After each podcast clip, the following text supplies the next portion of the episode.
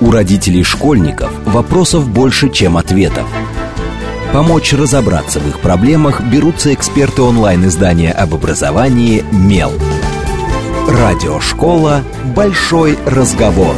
Программа предназначена для лиц старше 16 лет. Добрый день, в эфире радиошкола. Это совместный проект радиостанции «Говорит Москва» интернет-издание об образовании и воспитании детей «Мел». У микрофона сегодня я, Надя Попудогла, главный редактор «Мела». В гостях у меня Александр Федоров, художественный руководитель детского музыкального театра юного актера. Добрый день, Александр. Здравствуйте, Надежда, здравствуйте. А, и обсуждаем мы сегодня тему, зачем детям актерское мастерство. Зачем взрослым актерское мастерство? И мне кажется, вообще, зачем людям актерское мастерство, раз уж мы решили однажды в это погрузить детей. Эм, ну, вы знаете, самое первое, что вот приходит на ум, ну, актерское мастерство ребенку за тем, чтобы он, наверное, пришел в школу и так мастерски мог обвести учителя вокруг пальца, сказать, что у него что-то болит, показать это. Но это только внешняя сторона. Конечно, это все смешно. Хотя актерское мастерство здесь тоже может помочь. Мне кажется, да, очень полезный навык. В чем-то, да, полезный навык. Уметь э, разжалобить, э, напугать запл... там, заставить верить. А, но если говорить серьезно, то, наверное, актерское мастерство, даже, скорее всего, зачем ребенку нужен театр? Вот да, даже да, я бы да. так сказал, да? Ну, во-первых, театр очень живое искусство, а мы, к сожалению, сейчас уходим от живого искусства и все больше и больше э, погружаемся в искусство через интернет, через гаджеты, общаемся через гаджеты. Театр это искусство, которое невозможно представить себе через гаджет. Хотя э, я знаю несколько спектаклей, где использован вот использован экран, на котором. Ну сейчас э, вообще это... да в моде все, да. что такое синтетически а, объединяет. Но тем не менее все равно ты никуда не уйдешь от прямого живого контакта, от живого общения, от живого общения актера с актером на сцене, от общения со своим персонажем, от умения заглянуть внутрь, от умения э, прочитать что-то за строчкой, так называемый второй и третий план. Конечно, общение, э, умение общаться с режиссером, это тоже очень важно. То есть театр – это искусство общения. Я должен так общаться с партнером, я должен так общаться со зрителем, чтобы зритель мне поверил. Вот, наверное, вот этому в первую очередь и учит театр ребенка, и в первую очередь он полезен нынешнему, сегодняшнему ребенку, который часто вот так напрямую общаться не умеет, сложно, трудно. А вот э, вот это умение э, общаться через, через театральное искусство помогает и будет помогать в жизни. Поверьте, театру 30 лет. И за 30 лет сотни выпускников.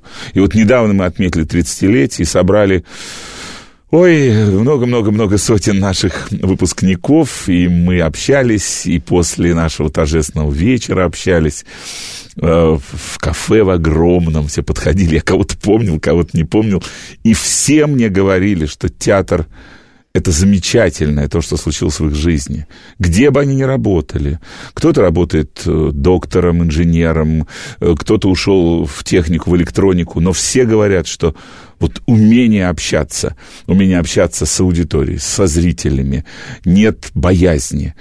Мы приучены, Львович, мы, мы всегда учились вот быть open, открытыми, открытыми к, к аудитории, открытыми друг к другу.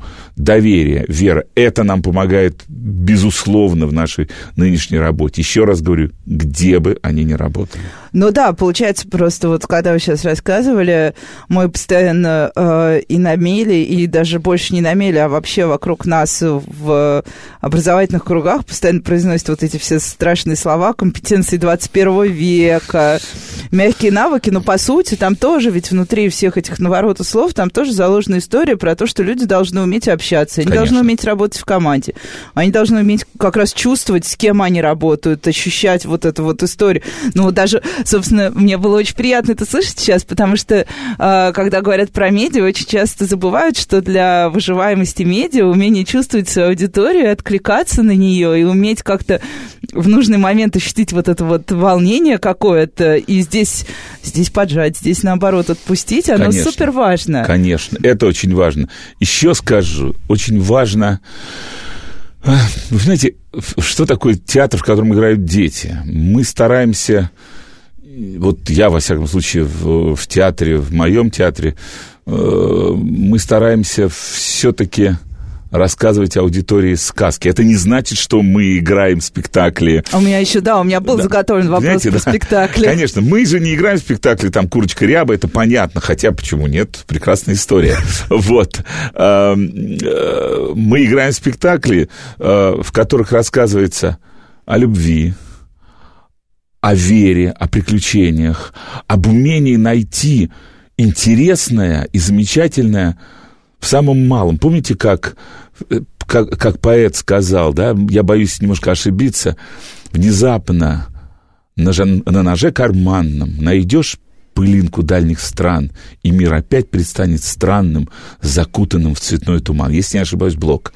Вот, вот так сделать, чтобы пылинка открылась тебе целым миром, это тоже то, чем мы занимаемся в театре. Да, любовь, но она очень простая. Любовь к, к человеку, любовь к истории, любовь просто, просто к знакомому, э, вот суметь понять его. Пусть это будет Том Сойер. Э, Том Сойер радуется всему. Он радуется и удивляется и кошки дохлые, которые они несут на кладбище. Он удивляется встрече со своей любовью с Бекки. И и он влюбляется в нее, и для этого не, не нужны какие-то безумные истории, какие-то навороты, все очень просто. Вижу, смотрю, вижу, действую. Это вот, э, как один человек сказал, Львович, сложно рассказать детям сказку сейчас. Да, очень сложно. Очень сложно. Очень сложно. Невозможно практически. Очень сложно, чтобы они в нее поверили. Вот этим занимаемся мы. У меня был случай, когда я был студентом последнего курса ГИТИСа, нас пригласили наши друзья в цирк а, на Цветном бульваре. И мы там после... Они были режиссерами цирковыми, студентами. Э, Мы там, ну, как студенты, посидели, отметили немножко. И идем по коридору и смотрим, навстречу нам идет Никулин. Ну, Никулин, он к нам подходит, здрасте, ребята, мы в себя воздух, чтобы он, не дай бог, не почувствовал коньяк. Вот. Но он нас пригласил к себе, в, к себе в кабинет, удивительный кабинет, красоты, все интересно, много, плакаты, какие-то штучки. Ну, посидели, поговорили, он узнал, что мы все студенты ГЕТИСа, и я ему сказал, что я сейчас начал заниматься с ребятами, это был пятый курс, я как раз только-только открыл театр, с детьми. Я говорю, что главное? Он говорит, ты должен быть клоуном. Почему клоуном? Он сказал, клоун – это сердце цирка. Ты видишь в программке все, работа с животным, вольтижировка. Ты можешь узнать, что такое вольтижировка, что такое перши. Все это, все это можно узнать. А внизу всегда написано «Весь вечер на арене клоусы, клоуны Вася и Коля». А вот что они делают, никто не знает. Вот это и есть сердце цирка. Самое главное – ты должен быть таким сердцем для них. Это девиз, который я по жизни несу. Он сказал, у тебя в кармане всегда должен быть гэг, что-то новое, то, что они не знают. Я Чего говорю, они а, а если, ждут. а если у меня этого нового нет, он мне сказал, тогда придумай и поверь. И, и я часто рассказываю какие-то истории, которые я придумываю, и сейчас в них верю. Они мне потом через много лет задают вопросы, я говорю, боже мой, это был... Что да, же это конечно, было? конечно. Вот даже плохое слово заставить ребенка, а сделать так, чтобы он поверил в эту сказку.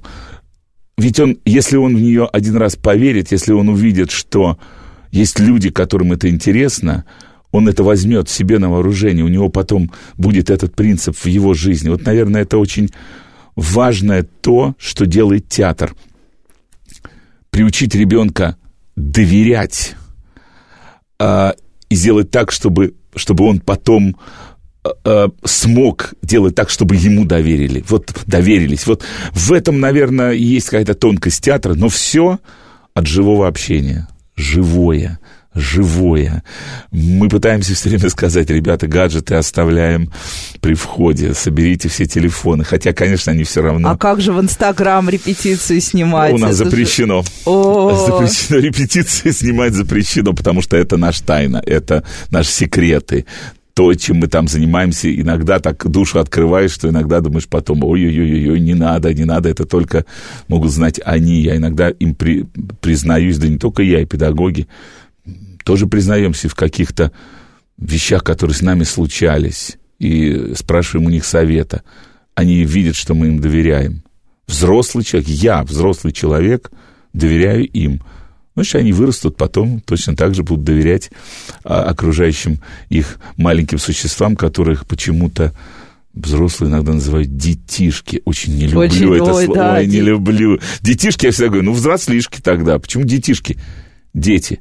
Ребенок это папа, плюс мама и плюс что-то, что нет ни у папы, ни мамы что дает ему что-то. Кто называет это Богом, судьбой, не знаю он, ребенок, всегда богаче своих родителей. Всегда. На чуть-чуть, но богаче, интереснее. Вот, ну ладно, погрузились. Нет, на самом деле это... Э, мне очень приятно это слышать, потому что, например, на Миле есть большой раздел, мы его открываем каждый год, раздел «Подростки», и однажды я рассказывала про этот раздел, что мы там делаем, зачем нам это нужно, и, и мне стали задавать вопросы говорят, типа, ну вот ваши дети я говорю, ну, слушайте, это же, ну, это не про детей, мы про людей, мы про... Вот у нас есть Конечно. родители, вот у нас есть наши участники проекта, но это не то, что про детей. Дети тут вообще ни при чем. Это, да, это и про семью, и про Конечно. взросление, и вообще просто про жизнь. Господи, почему все время так? А, они, причем, они иногда э, чувствуют-то потрясающе. Почему иногда? Они всегда чувствуют очень остро все. Во-первых, потому что они свежие существа, еще не закостеневшие, такие, как взрослые. Они очень тонко чувствуют, и фальш чувствуют, чувствуют, обман чувствуют искренность чувствует. Знаете, как один корреспондент много лет задал вопрос девочке одной, Соне Гудкевич, говорит, Соня, скажите, пожалуйста, я сейчас был на репетициях, что-то Александр Львович так повышает голос, что-то раскричался, и на вас начал кричать. Она так говорит, да что вы, это он не на нас кричит, он на себя кричит. И это действительно правильно. Действительно так. Они очень чувствуют, чувствуют, и в то же время иногда жалуются. А вот вы знаете, ну скажите педагогу, чтобы он вот так жестко не общался. Я, подождите, ну как, ну а я-то, не-не-не, вы другое дело. Они чувствуют эту грань, когда педагог злится на себя или и, и когда он начинает злиться на них. Эта грань очень тонкая. И я вызываю педагога и говорю, Андрей, смотри, они видят это, они понимают. И он признается, да, Львович немножко перегнул палку, действительно, действительно. Исправлюсь. Исправлюсь, да, исправлюсь. Ну вот мы уже поговорили э, о том, что, да, все изменилось, гаджеты, да, и гаджеты, дети, дети, гаджеты, мы постоянно это все произносим, но вот, вот есть дети, гаджеты, их родители, есть театр. Как сейчас дети к вам попадают? Кто, как они приходят? Откуда? Ну, конечно, в основном э, их приводят родители, это понятно. Дети приходят сами в более старшем возрасте. А с какого возраста вы начинаете Ну, вы знаете, вообще работать? у нас сейчас структура театра так расширилась, у нас есть а, детская группа, ну, мы ее называем дошколята, самые потрясающие ангелы, просто это с четырех с половиной лет. До семи. Их приводят мамы, бабушки, няни, Иногда ну, тогда, да, у нас что, что Москва, Москва, что, что говорить. А, потом у нас есть студия, студия, это большое количество ребят, это несколько групп. Это ребята, которые приходят в театр, и они получают все те же знания, что и все остальные ребята. Единственное, что у них нет спектакля в итоге. А, у них ага. есть только показы, открытые уроки для родителей. Правда, они участвуют в двух больших концертах. Один концерт на Новый год и другой концерт на закрытие сезона. Вот в этих концертах они могут показать что-то, педагоги с ними готовят. А есть еще одна часть наших детей, это труппа. Вот труппа занимается спектаклями выпускает спектакли, играет их, ездит на гастроли. Конечно, все мечтают попасть в труппу. Как приходят ребята? Ну, конечно, в основном родители приводят. Умные, замечательные. Иногда это родители, которые чего-то сами не добрали в детстве. Вот это иногда бывает опасно. Мне кажется, это свойственно родителям. Это, знаете, бывают очень опасные родители, которые вот, которые, мой ребенок, а лучше всех, давайте тут же главные роли. Особенно это бывает, когда к нам приходят дети после больших проектов. Ну, например, «Голос». Я так называю этих детей проектные дети и проектные родители. Ничего плохого в этом нет. Но, к сожалению... Но э, это просто все-таки немножко история высоких достижений все время. Мало кто остается из этих ребят у нас. Вот я могу, вам могу сказать, из множества детей, которые... Вот этих проектных детей, у нас осталась только одна девочка. Вот она сейчас, она, она вот Вероника, она, она прекрасна, она встроилась, хотя ей было нелегко. Почему? Потому что она пришла с голоса. Она а индивидуальный там, игрок, а там простите. как? Я пришла, а через три недели я уже, я уже там второе место, там все время борьба идет.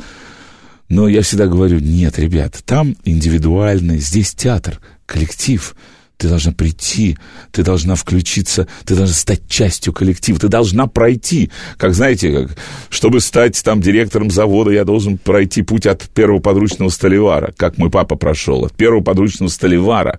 Так и здесь. Ты должен быть в хоре, уметь быть в, хоре, уметь быть в ансамбле, даже не в хоре, хор не, не то название.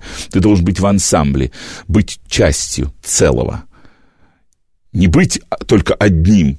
Потом да, если все будет хорошо, ты идешь дальше. Обычно эти ребята, конечно, они одаренные, они яркие, но они такие нацеленные на очень быстрый результат. Быстро, быстро и прозрачный, да, что быстро, это вот победа. Раз, все, победа. Ребят, секундочку, ну хорошо, что значит, ну что значит победа? Ну, а труд, а, а, а, а, а, а процесс? Ведь мы же всем говорим, я говорю, ребят, да результат, конечно, очень здорово. Процесс должен быть интересен. Это это важнее даже, чем результат. Он результат единичен, он временен, а вот процесс, он, он растянут. В процессе ты знакомишься, ты получаешь знания, умения, ты получаешь новые возможности, новые интересы. А потом существует финал, важный, точный, с аплодисментами, с чем-то а потом снова процесс, и снова процесс. А вот такие проектные дети, ну, к сожалению, часто они нацелены на очень быстрый результат, только на победу, нервы и родители, конечно, которые вот... Я всегда говорю, вы, ваш ребенок через неделю не выйдет на сцену исполнять главной, главной роли. роли. Нет. Как? Почему? Ну, потому, потому что, потому что такие законы театра. И дети э, уходят. Ничего страшного, мы с ними, кстати, со многими я остаюсь э, в добрых друзьях и переписываемся, но у них свой такой сольный ну, свой путь. свой путь, конечно. Тут... Сольный путь. Ну, что же делать? Каждый, Это, каждый да. да, выбор. Тут, правда, вот не всегда понятно чей, но Наш окей. девиз, один из самых главных девизов, который я призываю всех своих педагогов многочисленных. Берите его на вооружение. Девиз «Не навреди». Ранний успех может быть вредно. Ранняя профессионализация такая вот на успех тоже может быть вредно. Ребята, мы должны очень тонко и чутко относиться к детям. Это ребенок. Он еще не заматерел, он, он еще не, не, не в такой безопасности, у него нет такой кольчуги, как у нас с вами. Поэтому надо да, быть очень Да, и у него тонким, нет столько да. инструментов защиты, сколько и уже самое взрослые главное, попробовали. И самое главное, мы не ставим своей целью подготовки к, к тому, чтобы они стали все актерами я как раз всегда говорю нет. Хотя многие поступают. Действительно многие. И многие учатся и закончили, играют в театрах. Но это не наша задача. Наша задача не навредить и выпустить, так сказать, широко одаренного человека. Вот ну вот. и отличный, логичный тогда вопрос. Мне кажется, мы как раз успеем до нашего короткого перерыва. Как же в труппу-то попадают?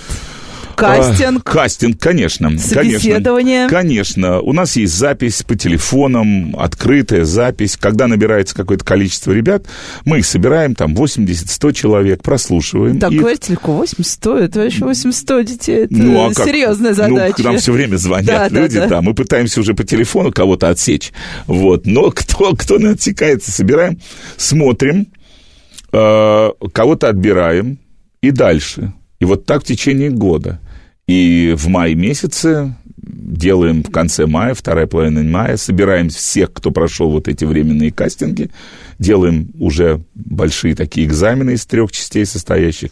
Пение, актерское мастерство. И третий день – это свободная импровизация, это танец, все что угодно. И уже по итогам вот этих трех дней и больших кастингов предварительных ребенок зачисляется или в студию, мы предлагаем, как вариант, или в труппу, да? Или в труппу. Угу. Вот. Ну, то есть, а студии труппы все-таки, э, то есть, вот как вы из понимаете? Студии, решение? из студии возможно перейти в а, труппу, вот конечно. такой есть, есть все-таки Ну, связь. вот у студии есть, еще раз говорю, вот два раза в году у них не только концерты, но и кастинги. Они готовятся, все хотят быть, безусловно, все хотят быть в труппе, они готовятся, педагоги рекомендуют, вот эти, эти, эти дети э, уже подготовлены, они могут, и они могут попасть, попасть в, в труппу, но это сложно, трудно. И на сколько лет дети у вас остаются? Вот. До 11 класса.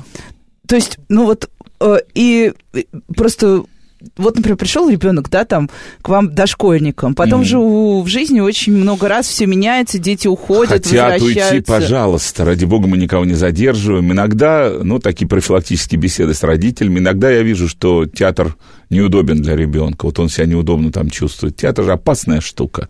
Могут комплексы возникнуть, а почему я не главную роль играю, а почему меня... Это все сложно. Но мы предлагаем родителям, предлагаем иногда уйти или перейти в студию. Угу. Такое тоже может быть. Вот в мае месяце будет у нас большое, большое прослушивание, так как у театра будет новое здание, новые условия, и поэтому нужно труппу тряхнуть чуть-чуть, и даже в труппе будет большой кастинг.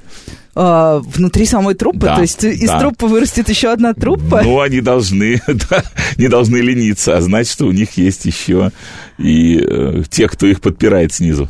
И что, прям как в школе тоже есть какие-то оценочные системы? Ну, системы оценок нет. У нас собирается всегда наш художественный совет, когда мы отсматриваем детей, включаем камеру, и чтобы потом не было никаких проблем. Все очень открыто. Семь человек, семь педагогов. Это наш художественный совет.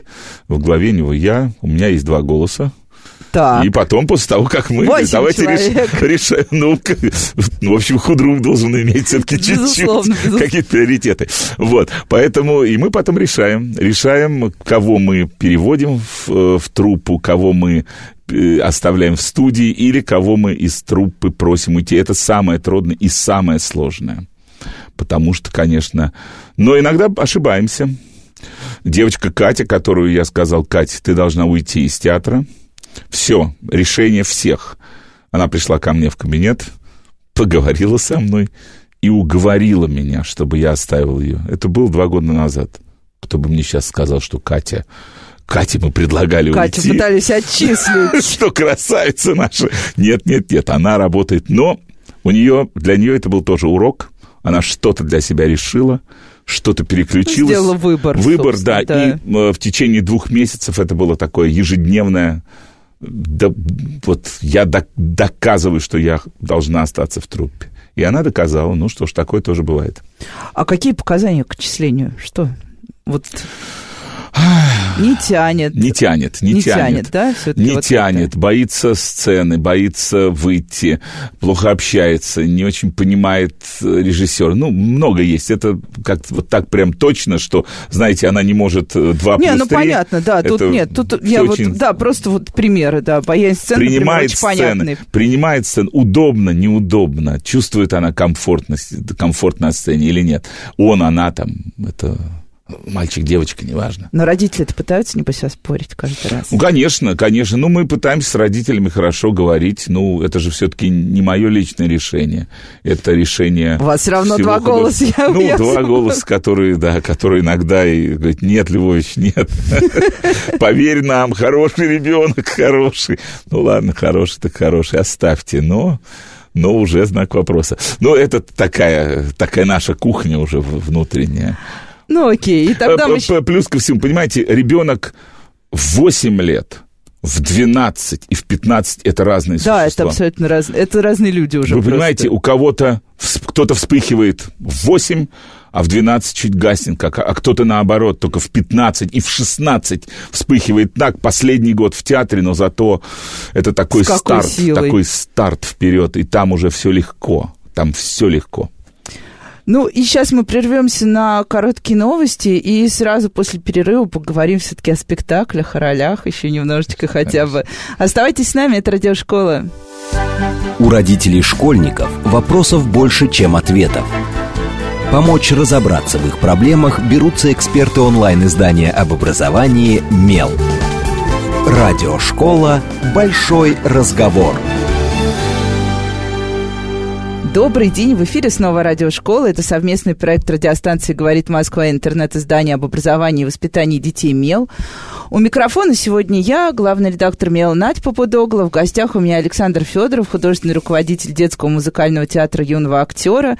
Обсуждаем мы тему «Зачем э, детям актерское мастерство?». Ну, как обычно говорим, мы всегда...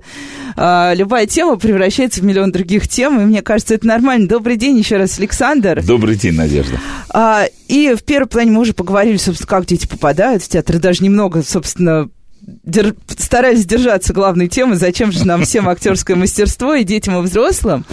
А, Немножко, наверное, я очень хотела поговорить про как раз... Вот вы обмолвились, что, например, что вы все-таки ставите детские спектакли Конечно, по детским да. произведениям. Да, э, такой принцип в театре – дети играют детей. Да. Это главный принцип. Взрослые играют взрослых. Поэтому у нас есть взрослая труппа, ну, она небольшая, но есть взрослые актеры, которые играют взрослые роли. В спектаклях. В спектакле, конечно. Да. Ну, если, например, это Том Сойер, то там есть тетя Полли, да? там есть индеец Джо, там есть Мэв Поттер, есть судья, поэтому это, э, эти роли играют взрослые, э, э, скажем, актеры. То же самое там в Баранкине, если это папа Воробей, мама Воробей, там кошка, это взрослые актеры, а все остальные, вся эта ребятня дня остальная, там, и Баранкина, Малинина, их друзья, это все дети. Поэтому есть огромная проблема, большая сложность. Это отсутствие репертуара для театров, где играют дети. Его практически нет. Вот все, что мы ставим, находится, создается с уговорами, э, с какой-то зарядкой интересных людей, как, как, как будто мы телефоны заряжаем, вот пытаемся, пытаемся зарядить на интерес э, мастеров, э, композиторов, писателей, художников, которые все-таки начинают, да, ну да, давай, давай, может быть, что-то будет интересное. Поэтому, ну вот такого, э, такого вот большого репертуара для выбора для театра, где играют дети, нет. Сейчас мы стараемся это сделать вот с помощью э, больших наших людей, наших помощников, которые пытаются сделать большие гранты, выбить для нас, чтобы мы организовали вот большую работу по привлечению э, профессиональных писателей, профессиональных композиторов для того, чтобы они создавали произведения для театров, где играют дети. Потому что как только... Ведь ну что такое театр? Все мы знаем, что театр рождается э, ну, тогда, когда есть драматург, да, вот э, был Ипсон, Миттерлинг, Кнут Гамсун, МХАТ. Потом, потом чуть прошло время, Чехов, МХАТ снова, чуть Горький, Булгаков, все. То есть, то есть театр, конечно, подпитывается всегда авторами, да, всегда не было бы, не было бы Глинки, наверное, не возник бы русский оперный театр, да, и так далее. Вот э, то же самое, наверное, и для театра, где играют дети, то же самое, почему нет? Так, такие же законы. К сожалению, есть замечательный драматург Ксения Драгунская, ну, Ксюша не может обслужить все Всех, театры, да, где все играют детки, дети. Да. Вот, хотя дай бог здоровья, если она слышит меня, то огромный ей привет и творческих сил ей и фантазии. Мы все ее очень любим. Но вот хотим, чтобы были драматурги. Ну, Лева Яковлев есть замечательный наш автор, вот это уже наш автор, который написал либретто к опере «Баранкин. Будь человеком» э, совместно с, с Ефремом Подгайцем, тоже один из наших уже классиков, э, композиторов. Сейчас на выпуске э, большая работа «Республика Шкит». Ого. Да, либретто тот же самый Лева Яковлев, вот, а композитор Шилыгин, а, Леша, который э, уже наш композитор, «Московская история 1205» — это наш спектакль, который поставлен уже 10 лет назад и вот идет до сих пор в нашем театре. И Леша Шилыгин — один из ведущих сейчас композиторов театральных страны, любит наш театр, и вот я очень хочу, чтобы он тоже где-нибудь в какой-нибудь передаче говорил, что, ребята, театр, где играют дети, это серьезно, работайте, пишите. Ну, постараемся, сейчас есть интересные проекты, не буду сейчас загружать, это такая уже технология организационная, что мы хотим собрать большие, такой большой форум авторов, рассказать, показать, пусть посмотрят на спектакли, пусть пообщаются с ребятами, с актерами, чтобы что-то из этого возникло. Так же, как в свое время я еще тогда 28-летний человек пошел со своими коллегами сначала в консерваторию, к декану композиторского факультета, к Леньке Бобылеву, поговорил с ним, потом пошел к ректору литературного института, благо все рядом, и организовали встречу молодых авторов. Ну, пришли не только молодые авторы, но еще и мы посидели, попили чай с коньяком и пообщались. И в результате трех дней такого вот сбора... Три дня сидели. Три дня сидели, да, три дня сидели. Но тогда было все сложно, потому что кассетами ну, обменивались. Да, да, да. Вот. Но, вы знаете, я горд, что э, четыре спектакля которые Но были созданы 30 лет назад, до сих пор идут в российских театрах. Не только в Москве, в Новосибирске, да. в, там, в Екатеринбурге, в Одессе. И тут спектакли вот созданные тогда, поэтому я, я считаю, что я немножко причастен к созданию вот таких произведений, которые до сих пор приносят радость людям. Вот, то же самое сейчас будем пытаться сделать у нас в связи с тем, что особенно ну, сейчас такое происходит невероятное событие не только в жизни нашего театра, но и вообще в театральной жизни, ну, я не побоюсь сказать, и России тоже, потому что нам строят театр. Детям строят театр. Не полуподвал, в котором мы сейчас работаем, не студию, а настоящее а шестиэтажное здание на чистых прудах. Так, а вот это вот сразу, Во, мне кажется, сразу все должны были оживиться. Это еще на две передачи. Это... Не где-то за МКАДом, куда будет очень тяжело конечно. ехать детям. Это прямо, прямо на чистых прудах, прямо возле пруда, улица Макаренко, дом 4. Я вас поздравляю, мне кажется, это вообще... Вот. Да... Это очень интересная история, и это вот к 30-летию театра правительства Москвы мы попали в инвестиционную программу правительства Москвы, были выделены огромные деньги – действительно настоящее финансирование, сотни миллионов рублей на то, чтобы построить театр. Причем этот театр строится не просто, знаете, как, ну, как сейчас... Ну, ты, мы построим что-то типа театра. Ты квартиру покупаешь, входишь, а потом надо еще много чего покупать, чтобы ее сделать. Не, ну театр же вообще особенная совершенно Здесь реальность. мы откроем дверь, зайдем в зрительный зал, зайдем в технические комнаты, нажмем на кнопку – и все, и все заиграет. Я подписал дизайн чайных ложек для буфета. Это очень важно, между понимаете, прочим. Как говорит это... мой ребенок, без буфета нет театра. Конечно, как, а у нас два буфета, поэтому, понимаете, все это очень здорово, это действительно невероятное событие, два зрительных зала. А большой зал с оркестровой ямой. Это как? Вот, ну как? Вот это, же, это по-настоящему. Это, это по-настоящему, по-российски, по-московски. Но, тем не менее, мы хотим, чтобы... И я хочу, чтобы этот театр, который сейчас строится, чтобы он... Это не громкие слова, поверьте. Чтобы он принадлежал не только театру юного актера, но чтобы он принадлежал и множеству коллективов, которые, может быть, не имеют такой возможности. Конечно, фестивали в нем, конечно. Конечно, э, помощь любая, которая может быть, наша площадка. Пускай ребята, кто-то приезжает, показывает. Учеба для учителей школьных, которые хотят создавать что-то. Будем, будем э, связываться, уже связываемся с Министерством образования Москвы. Надеюсь, что э, они нам как бы включатся в эту программу, им тоже это будет интересно. Конечно, как какая-то методическая помощь. Конечно, вот то, что будет круглый стол э, драматургов и композиторов, конечно, мы пригласим туда руководителей театров э, со всей России, пускай приезжают, пусть скажут, у нас хороший коллектив, и у нас, пишите для нас, не только для Саши Федорова. Мы же, в общем, не можем 150 э, произведений сразу поставить. Что-то мы, мы возьмем, а Готовы поделиться. Да. Ну, вы знаете, много, много просят, конечно, поделиться. Но вот то, что открытие такого театра, это, я надеюсь, ну как надеюсь, знаете, если с 30-летием театра нас поздравил президент Российской Федерации Владимир Владимирович Путин, то все-таки я думаю, что какой-то какое-то повышенное внимание к театру, где играют дети, оно есть, и оно будет. Я очень в это верю. Ну, оно уже есть, извините, театр строится. Это же не просто потому, что Саша Федоров такой хороший, замечательный. Э, это же делают не для меня, а для того, что мы сделали за 30 лет. Люди видят, что это не ерунда, что это профессионально, что это интересно, что у нас полные залы.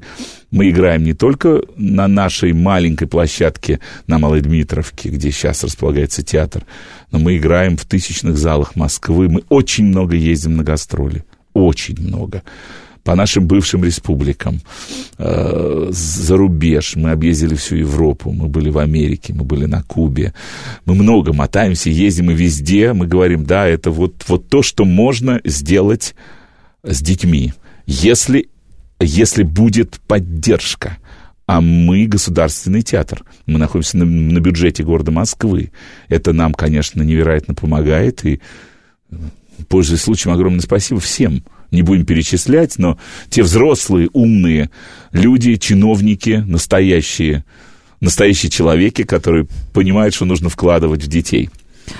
А если вот еще немного про спектакли? Вот вы уже сказали, что да, дети играют детей, взрослые играют взрослых. У нас вот, например, э, Недавно выходила на меле колонка Маши Трауб.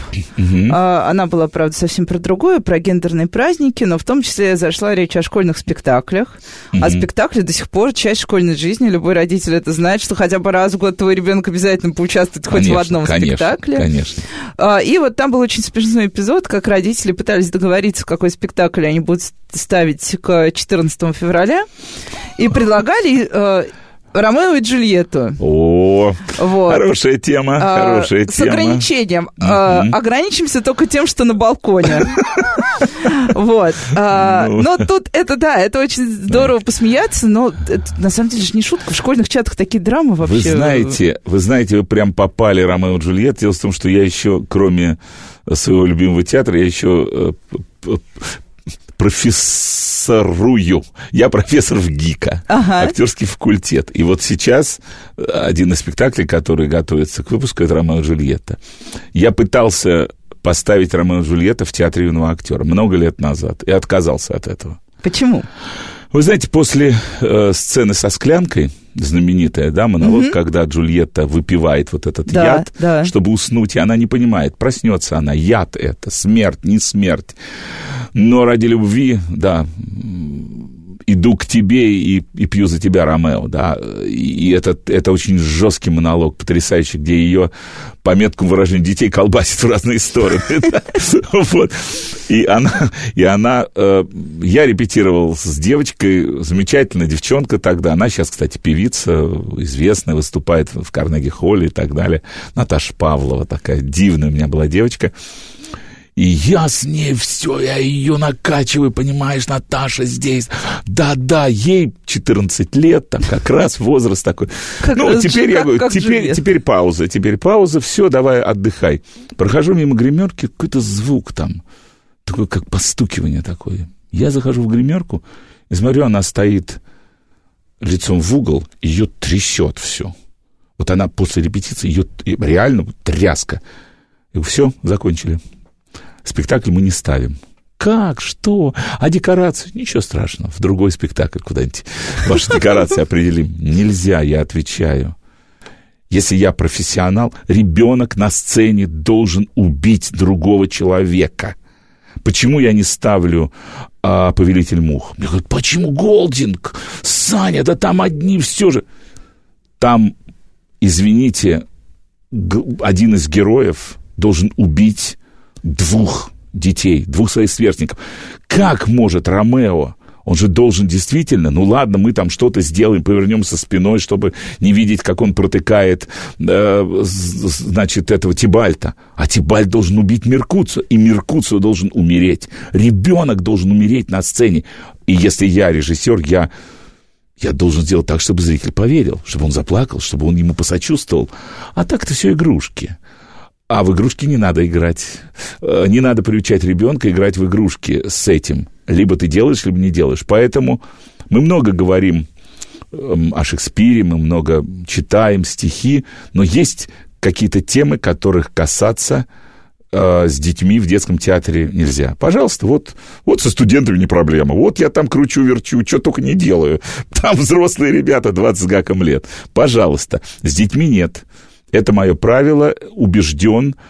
Так же, как ребенок не может играть взрослого человека, только если это не капустник. Ну да. О, капуста! Александр Львович, можно ваш пиджачок знаменитый? А что такое? Ну, нам надо. Я знаю, что они будут меня изображать. Вот тут они наклеивают себе там какие-то усы, подкладывают разные части тела и так далее. И тут, тут, тут им воля, пожалуйста. А вот э, когда я вижу, что дети играют Чехова, ну ладно, предложение Чеховского, понятно, там в усах, там в бороде, ну это смешно все, не очень здорово. Вот, а вот когда, например, давайте мы сейчас сыграем такое, возьмемся за Вильяма нашего, за, за Шекспира, вот тут я против.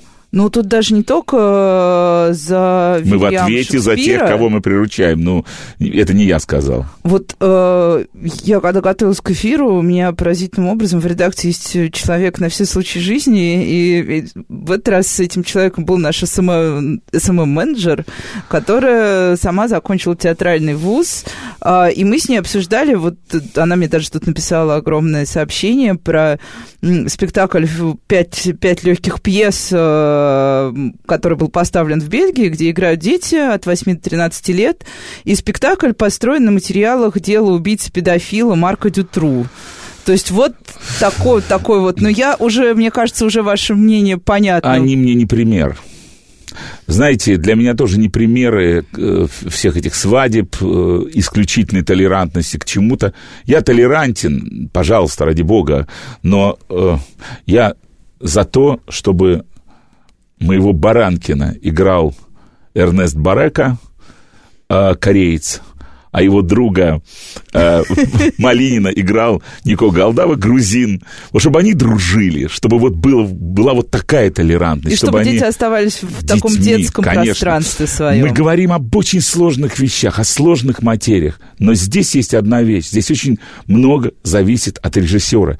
Я на мастер-классах, меня много приглашают везде. Я всегда говорю – да, если вы работаете с детьми, наступите на горло собственной песни. Вы что-то не можете ставить. Вы не имеете права чего-то ставить. А иначе э, вы-то сами потешите свое, так сказать, личное. Да, хорошо, я такое поставил. А что будет с ними? Разве можно так погружать ребенка в это, в этом возрасте? Это же не просто разговор. Вот поговорить, да, поговорить, может быть, в каком-то этюдном варианте как-то приблизиться к каким-то проблемам. Но это спектакль, она должна прожить, она должна прийти к нам в 14 лет, а через полтора часа она должна убить себя. И убить себя так, чтобы, чтобы я понял, поверили. да, чтобы все поверили. А значит, и она должна насколько ты должна верить. поверить. Ну, ребят, это сложно, это только под силу профессионалам. Нельзя затаскивать ребенка так, так глубоко в профессиональный театр. Вот поэтому здесь, э, э, здесь проблема, э, вы знаете, очень такая проблема педагога, проблема педагога-режиссера. Он, я еще раз говорю, он должен понимать, что он может делать, а что нельзя. Вот это ну да, я он, по сути, делает для себя очень важный выбор. Либо я тут, либо я Хочешь там, да. играть э, какие-то пьесы мощные, сильные, не знаю, там, с убийствами, с чем-то, с какими-то проблемами гендерными, иди, пожалуйста, во взрослый театр. Набирай взрослую студию. Набирай, пожалуйста, пускай к тебе приходят э, студенты институтов 25-30 лет, тут там 20 лет. С ними, пожалуйста, все что угодно. Они взрослые.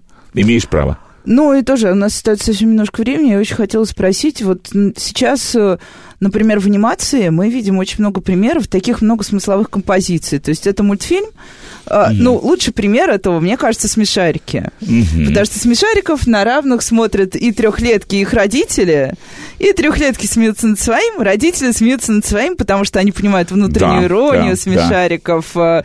То, как там часто очень мягко для детей, но при этом очень понятно для родителей, обыгрывают суперсложные вещи. То же самое. Моя задача сделать так, чтобы родители видели что-то, вот. обязательно, конечно. Вот, я об этом, чтобы Поэтому, не только дети Конечно, были. ну я вам скажу, все спектакли театра построены на этом. Московская история 1205, родители вспоминают свои годы, смеются. Наш самый крайний спектакль, это выпускной спектакль театра «Сон о дожде». Спектакль, за который э, я, я получил премию правительства Российской Федерации в области культуры единственная премия за спектакль, в котором играют дети. Но это спектакль, вот этот спектакль о любви и смерти, он, он начинается со смерти главного героя. Но смерть э, показана очень условно.